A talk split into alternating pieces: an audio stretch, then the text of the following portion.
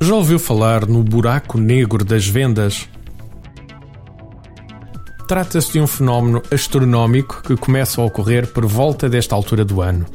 Afeta os profissionais de vendas por todo o mundo e está diretamente correlacionado com os raios cósmicos que nos atingem.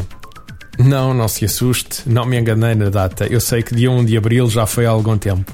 Mas, embora a introdução deste artigo seja em tom de brincadeira, o fenómeno é bastante real nas nossas vidas como vendedores.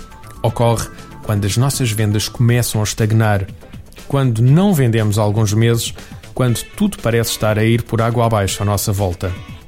Muitos de nós fazemos o que é normal nestas situações.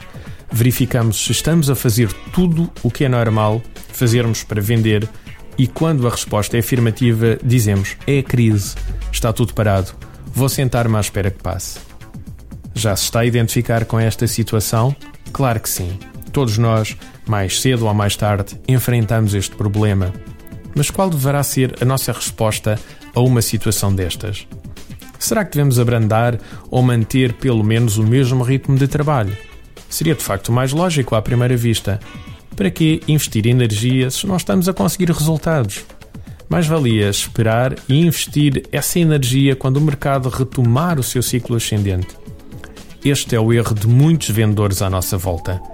Quando realizamos processos integrados de formação e coaching comercial, deparamos muitas vezes com esta situação. Ora, pense comigo, se todos estão a fazer isto, qual deveria ser a nossa resposta a esta situação? Claro, levantar o rabo da cadeira e ir no sentido contrário ao que todos estão a seguir. Em chinês, o caractere que representa dificuldade representa também oportunidade.